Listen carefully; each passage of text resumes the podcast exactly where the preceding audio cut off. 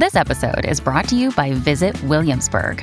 In Williamsburg, Virginia, there's never too much of a good thing. Whether you're a foodie, a golfer, a history buff, a shopaholic, an outdoor enthusiast, or a thrill seeker, you'll find what you came for here and more. So ask yourself, what is it you want? Discover Williamsburg and plan your trip at visitwilliamsburg.com.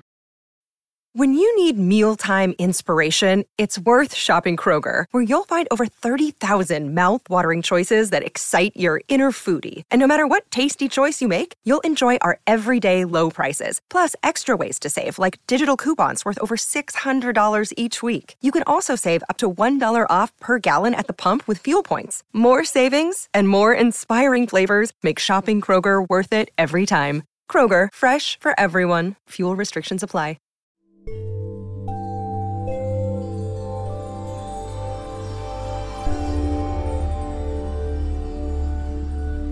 Esto es Metaconciencia, un podcast de meditación, espiritualidad, transformación y aprendizaje de la conciencia humana. Gracias por escuchar.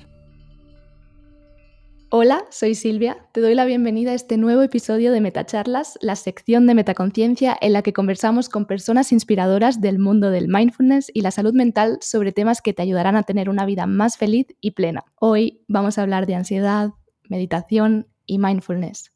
Pero antes de presentar a la súper invitada de hoy, quería contarte que estamos a punto de sacar el curso de Metaconciencia 21 días de meditación y mindfulness para calmar la ansiedad.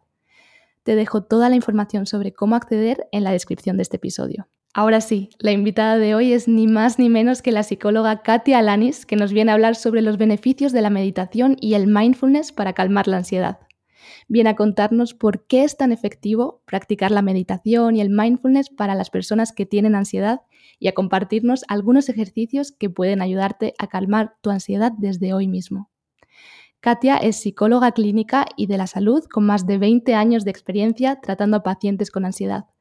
Es parte de Desansiedad, un proyecto que busca apoyar a personas con ansiedad a través de diferentes servicios en línea y presenciales. Katia, bienvenida a Metaconciencia. Gracias por estar hoy aquí, dispuesta a compartir todo tu conocimiento y experiencia sobre cómo el mindfulness y la meditación ayudan a calmar la ansiedad. Hola, muchas gracias. Gracias por la invitación y por dar este espacio, sobre todo, para hablar de estos temas tan importantes y tan necesarios. Katia, si tuvieras que explicar en una frase por qué el mindfulness es una herramienta tan poderosa para calmar la ansiedad, ¿cuál sería esa frase? Mm, creo que se podría eh, reducir a, eh, te ayuda, el mindfulness y la meditación te ayudan a estar en el momento presente. Y algo que nos genera mucha ansiedad es cuando nos, nos separamos de ese presente y cuando tenemos esta incertidumbre. Entonces, practicar mindfulness, practicar meditación nos ayuda a volver a conectar con ese presente. ¿Cuáles son los principales beneficios de la práctica de la meditación y el mindfulness en el manejo de la ansiedad? Bueno, primero eh, me gustaría definir un poquito lo que es eh, lo que pasa en la mente cuando hay ansiedad. Entonces eso nos va a ayudar a, comprender por qué nos beneficia el practicar mindfulness. Lo que sucede en la ansiedad es eh, que hay una acumulación ya sea de tensión, física, tensión emocional, tensión mental, que hemos estado acumulando a lo largo de los días, a lo largo de nuestra vida. Y eh, hay como una separación del momento presente y una separación de lo que estamos viviendo. Y eso nos va generando a largo plazo, pues que estemos tratando de hacer todo a la vez, como Em, últimamente pues nos han vendido mucho esta idea de, ser multitasking, de poder hacer todo al mismo tiempo. Tengo que lidiar con mi parte emocional, con mi cuerpo, con mis responsabilidades, con lo que tengo en el día a día. Y eh, nos vamos desconectando. Entonces eso es lo que va acumulando y va generando que el cuerpo libere toda esa tensión a través de la ansiedad. Yo tengo ansiedad o tengo un ataque de pánico cuando mi cuerpo ya no puede más y entonces libera toda esa adrenalina, todo ese cortisol, todo lo que se estuvo acumulando a manera de golpe. o sea, es rápido, por eso nos sentimos tan mal y perdemos perspectiva y todo esto que nos hace sentir la ansiedad. Cuando empezamos a practicar en la consulta, cuando empezamos a ubicar a la persona en el momento presente, hay algo que, pasa mucho con la práctica del mindfulness, que es la aceptación del momento, la aceptación del momento presente. Entonces, cuando empezamos a practicar esto, la persona empieza a conectar nuevamente con ese presente, aunque pudiera estar el malestar, empieza a haber una aceptación. Y esa aceptación es la que empieza a regresar a la calma el cerebro. Mm. En lugar de dispararme más y preocuparme y asustarme, porque el miedo pues genera más miedo. No sé qué me está pasando, traigo taquicardia, me duele el pecho, seguramente es un ataque al corazón y entonces empieza, empieza, empieza. Cuando, cuando hacemos práctica de mindfulness, de meditación, es decirle a la mente, a ver, regresa a este presente, regresa a este momento y empecemos a, a ver la situación desde ese presente, con esa aceptación. Entonces, el cerebro y el cuerpo va a empezar a regularse para volver a tener una estabilidad. Quizá los síntomas permanecen, pero eh, la interpretación de la mente ya no es con miedo, de alerta, de que algo peligroso va a seguir viniendo y entonces puede ser que empecemos ahora sí a registrar, ah, lo que pasa es que necesito sacar esta emoción, necesito sanar esta herida y entonces ya nos permite sanar lo que está debajo de la ansiedad. Claro, porque también se dice mucho que la ansiedad em, no es en sí una enfermedad, sino que te está avisando de que algo está mal en el cuerpo, ¿no? Y que se puede eh, empezar a ver no como tu enemiga, sino como tu amiga. ¿Podrías como desarrollar un poco más esta idea? Sí, claro, nos cuesta trabajo verlo así, porque obviamente cuando tenemos ansiedad lo vemos como algo peligroso o algo que exactamente como dices, como una enfermedad, algo que me dio y yo no tengo poder sobre ello. Realmente no, la ansiedad sí es, una, es un mensaje, es, es, una, es un aviso de nuestro cuerpo, de nuestra mente, que obviamente ya llegó a, a, un extremo, o sea, ya llegó a gritarnos, ya es, hey, necesito que atiendas esto porque esto no está funcionando, de cosas que muy seguramente fuimos dejando. Entonces nos cuesta trabajo creer que tiene un aspecto positivo, la ansiedad, porque obviamente el malestar es mucho. Pero eh, conforme vamos eh, visualizando, les ponemos este ejemplo como una cebolla. Si yo tengo la cebolla y en la capa externa veo lo que es la ansiedad, voy a empezar a quitar estas capas de la cebolla y voy a ir viendo qué hay debajo. Ah, me doy cuenta que hay enojo, me doy cuenta que hay tristeza, me doy cuenta que hay una herida que no sané, hay un duelo que, que, se hizo complicado, que no lo atendí.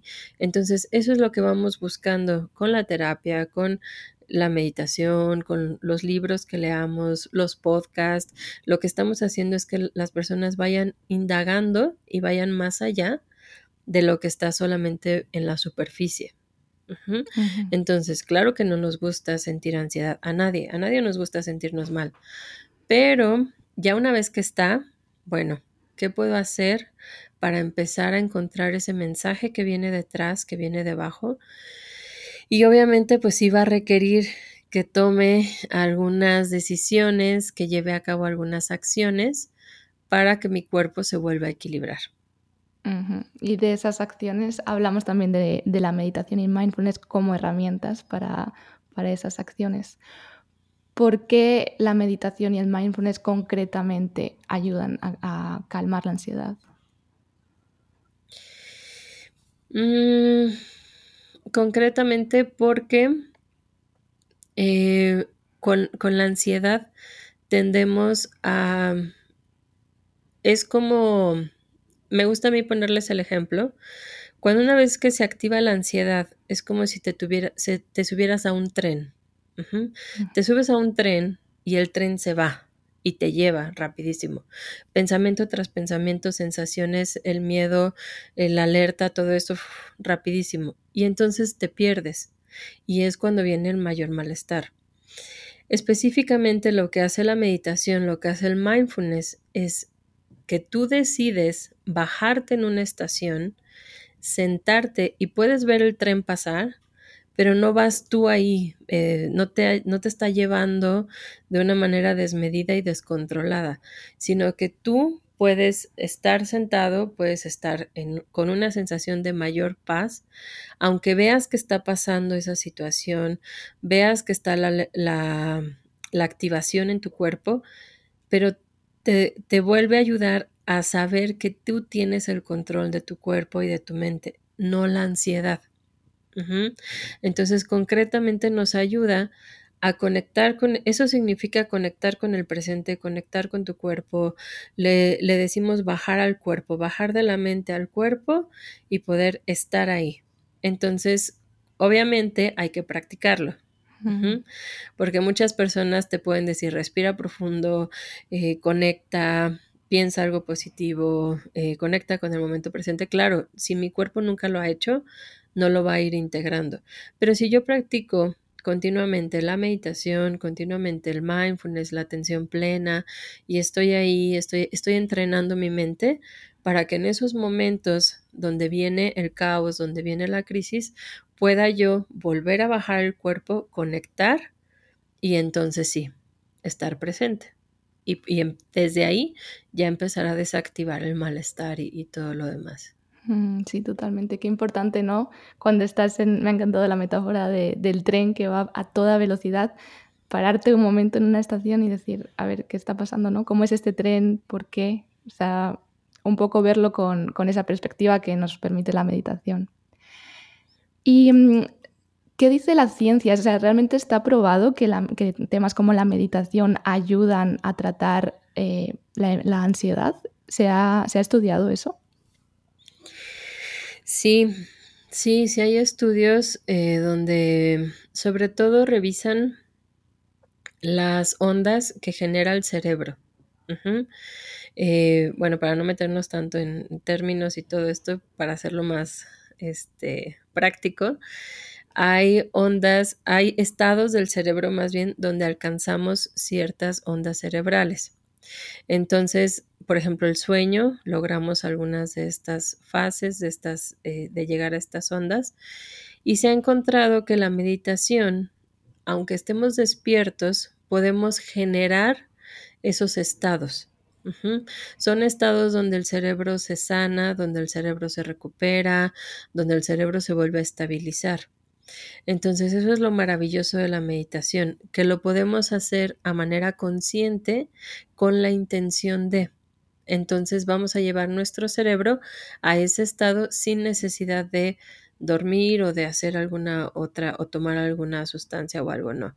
Solamente a través de la meditación podemos lograr que, lleguemos a esos estados. Igualmente con la atención plena, con el mindfulness, llegamos a eh, conectar. Y eh, hay algo que, nos ayuda mucho también ahí si lo juntamos, que es la gratitud.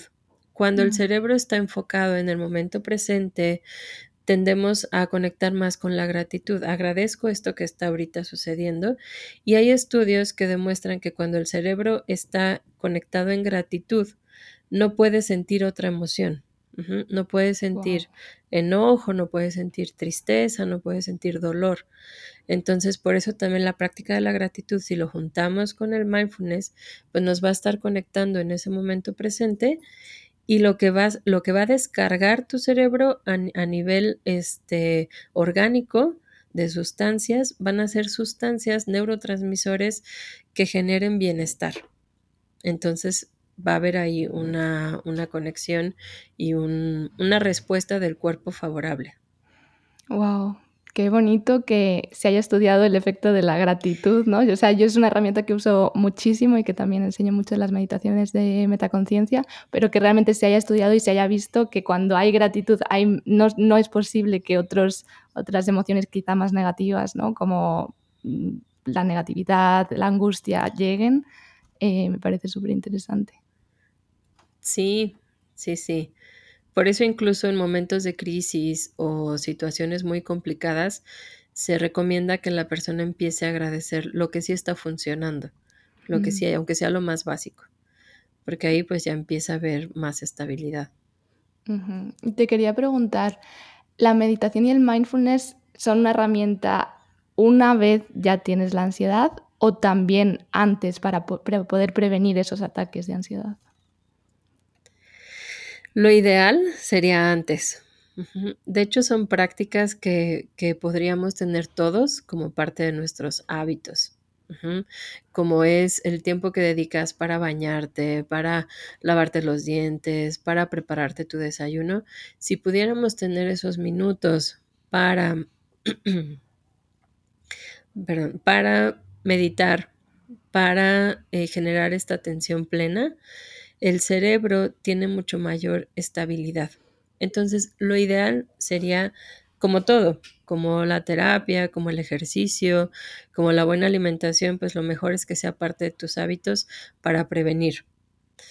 Pero como no es algo que nos enseñen en las escuelas, en el día a día, a lo mejor sí hay familias, hay lugares donde sí lo, ya lo están enseñando desde edades tempranas, pero muchas veces no lo conocemos. Entonces, ya una vez que se activa el malestar, pues sí, es una de las herramientas a las que podemos recurrir.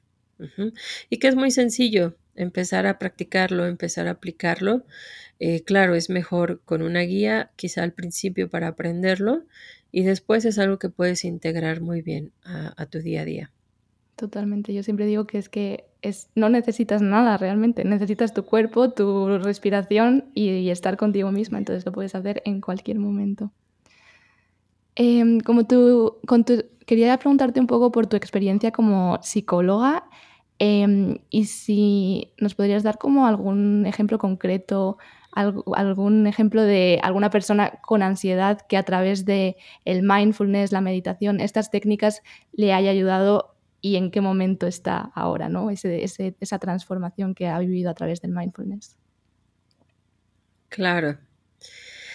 Bueno, em, en mi experiencia, pues he trabajado con muchas personas ya, o sea, quizá no, no podría decir el número porque no lo tengo registrado, pero siempre eh, he pensado que me gustaría como tomar una foto antes, cuando empezamos el proceso, y una foto después, porque hay muchos cambios a nivel físico que no, no se, no se perciben quizá, pero ya cuando hacemos esta diferencia, yo lo veo en los rostros, en cómo perciben diferente, se relacionan diferente. eh, hay un, claro, estoy hablando de las personas que lo ponen en práctica, que realmente lo van integrando en su vida y que les permite vivirse en su entorno desde un espacio eh, más centrado. Eh, es como un espacio más neutral, sin que nos vayamos a estos extremos que luego nos lleva el día a día y las adversidades de la vida. En específico, mm, pues son varios, son varios testimonios, pero mm, que quizá más me ha impactado ha sido eh, una persona que venía eh, con ideas suicidas, con estos pensamientos, con estas sensaciones de ya no querer estar con vida. Y, y una de las herramientas que utilizamos, aparte de, de lo que se trabajó en terapia, fue eh, la meditación y el mindfulness. Y entonces ver cambiar este proceso de conectar realmente con su vida, conectar con la energía de vida, conectar nuevamente con ese deseo, con lograr esas metas y bueno, alcanzamos unas metas increíbles que él mismo dice es que yo nunca lo hubiera visualizado en mi vida. Entonces, eh, que llegara a esos estados y obviamente lo hizo parte de su práctica, parte de su día a día y, y eso es lo que ha, ha generado pues tanto cambio. Pero son muchas personas, digo, este es un caso como más eh, grande, extremo.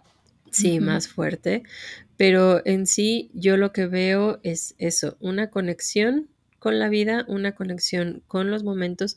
No quiere decir que no haya momentos difíciles, porque luego esto es, esto es algo que nos pueden vender con la meditación, con no vas a atravesar momentos difíciles, no, claro que sí, va a haber adversidad, va a haber dolor, va a haber momentos difíciles, pero lo que te permite la meditación y el mindfulness es que puedas atravesar esos momentos con la mayor estabilidad posible. Quitamos como estos picos fuertes que después nos, nos llevan eh, estas vivencias.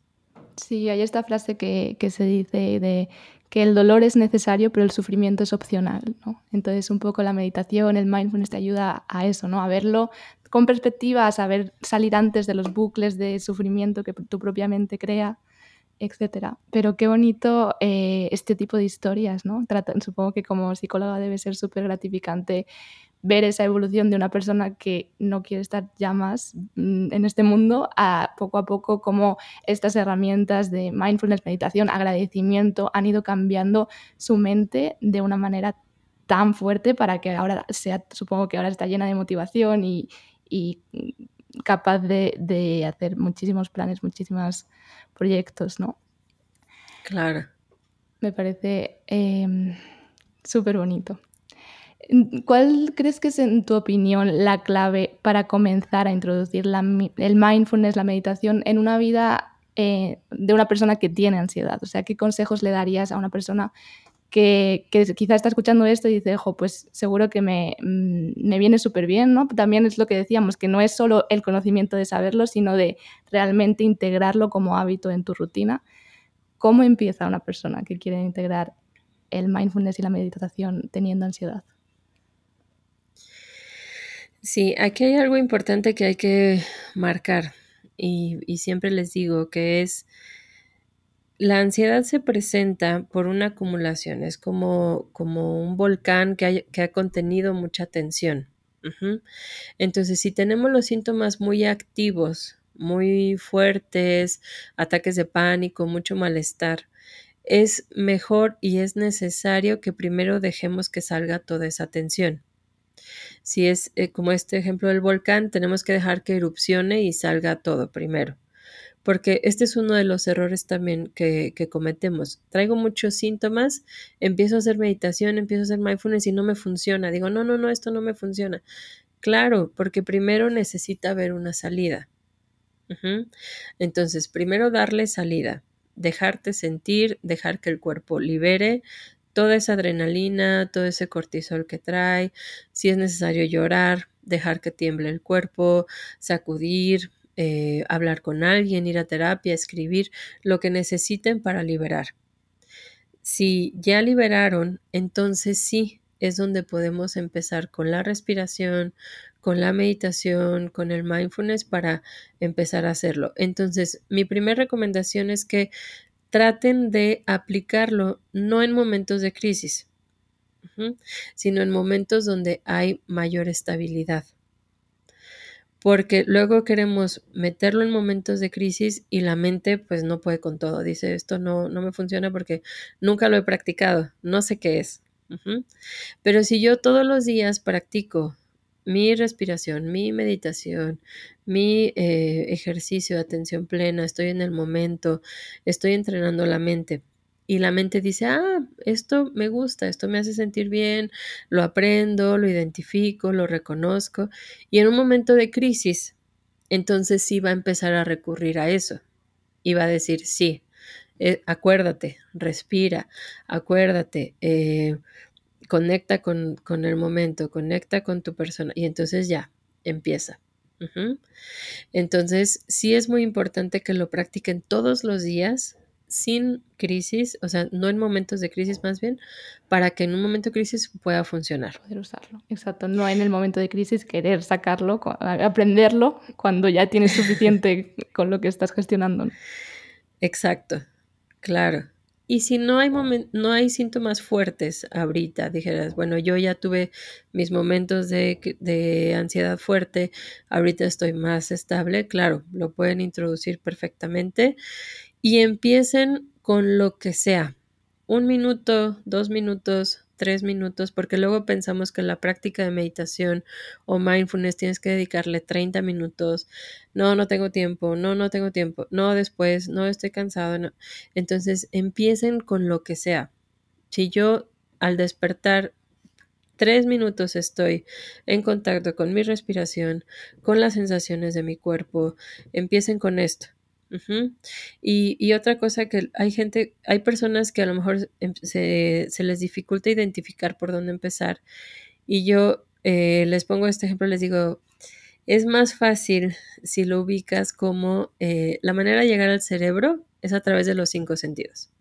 Lo que ves, lo que escuchas, lo que hueles, lo que degustas y lo que sientes. Entonces empieza por ahí.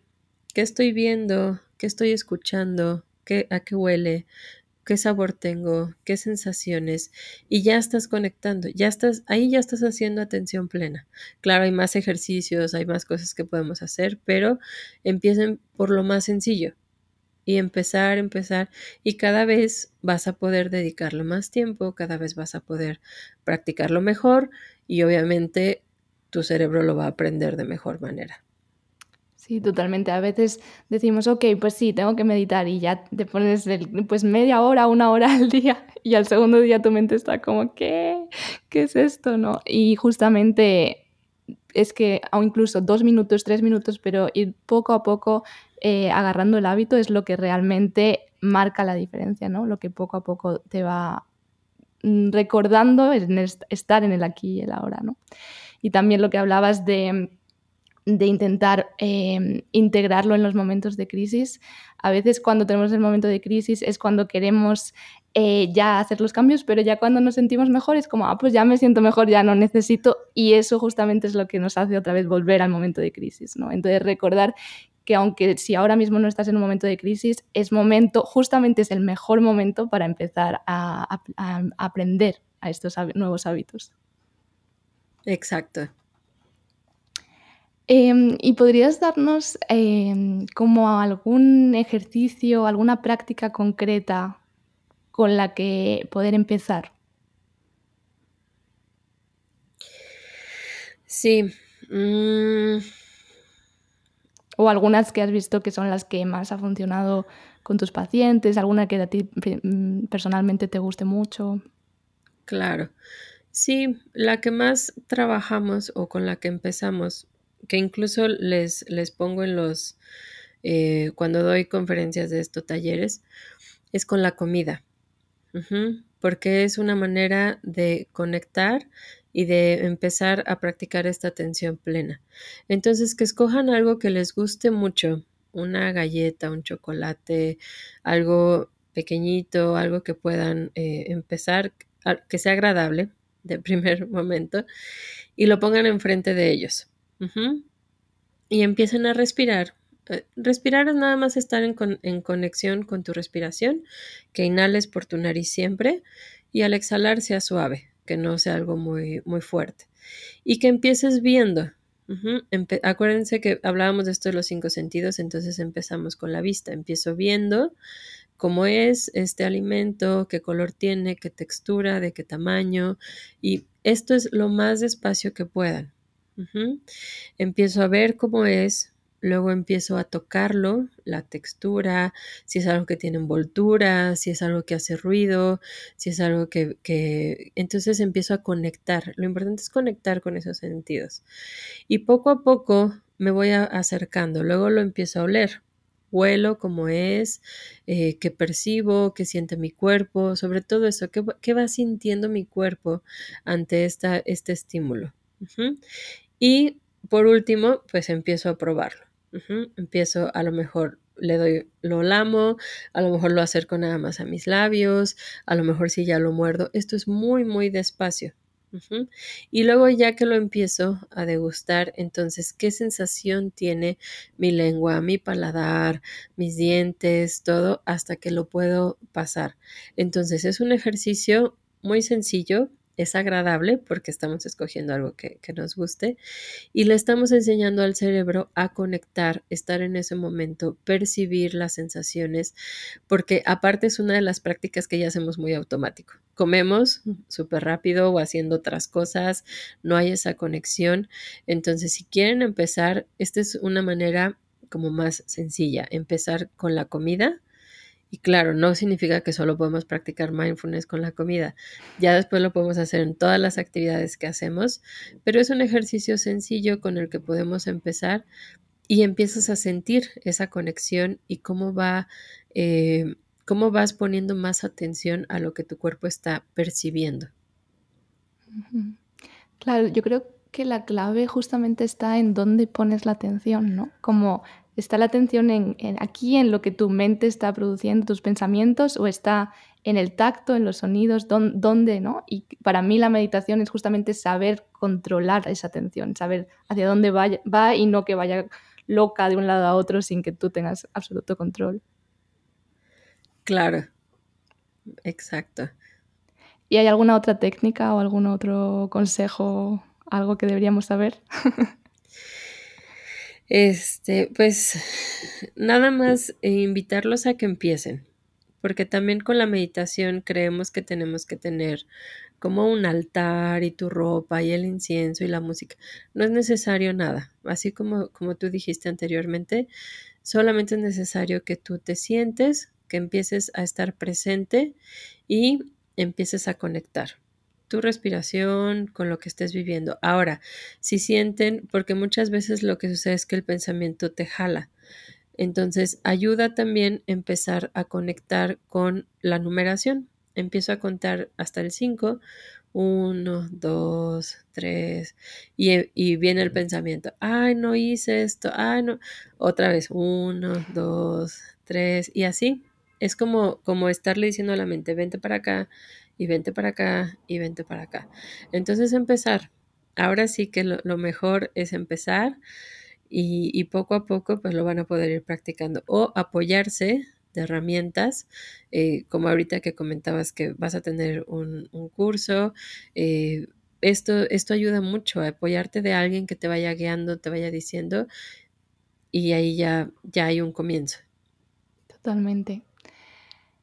Quería preguntarte cuál es la lección eh, más importante que tú has aprendido tratando a pacientes con ansiedad.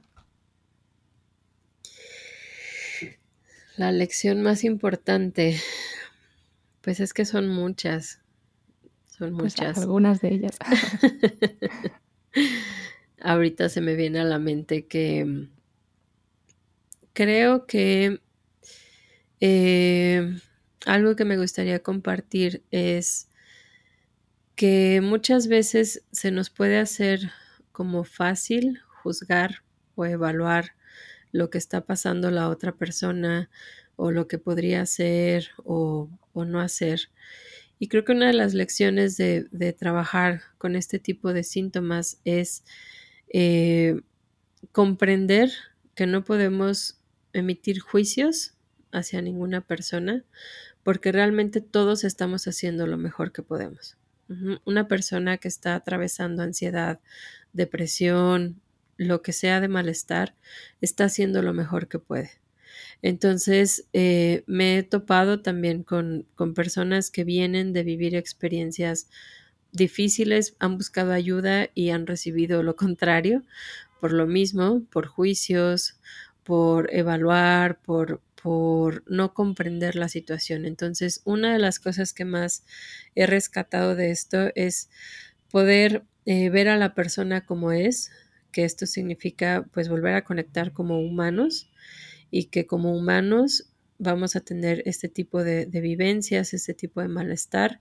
Entonces, entre más nos comprendamos, va a, haber, va a haber más empatía y vamos a poder apoyarnos más a salir adelante como seres humanos, como comunidad como personas. Qué bonito. Y a mí esto que dices me, me hace pensar también en cómo incluso nosotras mismas, cuando tenemos ansiedad, somos como esa persona, ¿no? A veces esa persona que se está juzgando como, pero, o sea, como si con, o sea, con todo lo que estás haciendo, con lo buena que es tu vida, con lo no sé qué, y estás así, ¿no? O por qué no eres capaz de hacer esto, no eres capaz de hacer lo otro. Somos las primeras que nos juzgamos a, a nosotras mismas en esas situaciones. Sí, sí, claro, porque pues es muy fácil y es lo que la, la sociedad en general nos ha enseñado. Y uno de los cambios que hacemos cuando empezamos un proceso de terapia o lo, que vayamos trabajando es justamente conectar con esa autocompasión. Empezar a, acompañarme a mí en ese proceso doloroso o en ese duelo o lo que esté viviendo a través del amor, no del juicio, no de, de presionarme, de no debería de sentirme así porque por ejemplo, en mi caso, porque soy psicóloga, no debería de tener esto. Claro, o sea, viene esa parte que juzga, pero mm. que en realidad cuando regreso y digo, pues soy humana y lo voy a vivir y me voy a acompañar en ese proceso, claro, tengo más herramientas que puedo utilizar, etcétera. Entonces sí, eh, somos los peores con nosotros mismos. Totalmente, sí, a mí me pasa igual como con todo lo que hago y a veces me siento así o así otro. Es como, pues no, o sea, lo que decíamos antes, ¿no? Al final los momentos más eh, de retantes llegan, pero ahí son todas las herramientas, ahí es donde realmente podemos abrir y usar todas esas herramientas que, con las que nos hemos ido preparando. Claro. Me encanta. No sé si hay algún otro pensamiento o idea que, que querías incluir, añadir. No, nada más, eh, pues recordar esta parte de tener paciencia, sea lo que sea el proceso que estés atravesando, eh, ya sea la ansiedad, que ahorita hablábamos más de esto, pero puede ser eh, depresión, puede ser estrés, puede ser insomnio, un duelo, etcétera. Tener mucha paciencia, porque luego nos desesperamos y queremos hacerlo rápido ahorita con esto último que decías, claro, veo las herramientas que tengo, pero ¿qué pasa si veo que no tengo herramientas? Ah, entonces necesito empezar a buscar. Empiecen a buscar, busquen eh, lo que sea ayuda, si es el audio, si es el podcast, si es la meditación, si es un libro, si es un curso, si es la terapia, si es un experto, un profesional, hacerlo, pero empezar. Totalmente. Te quería también preguntar, sé que Desansiedad tiene un montón de recursos y, herramientas. Si nos puedes contar un poco qué recursos eh, pueden encontrar en Desansiedad. Sí, claro. Eh, bueno, pues tenemos esta parte de experiencia en ansiedad. Entonces pueden encontrar, hay muchos recursos gratuitos, desde videos, meditaciones, audios en la página, en el canal de YouTube.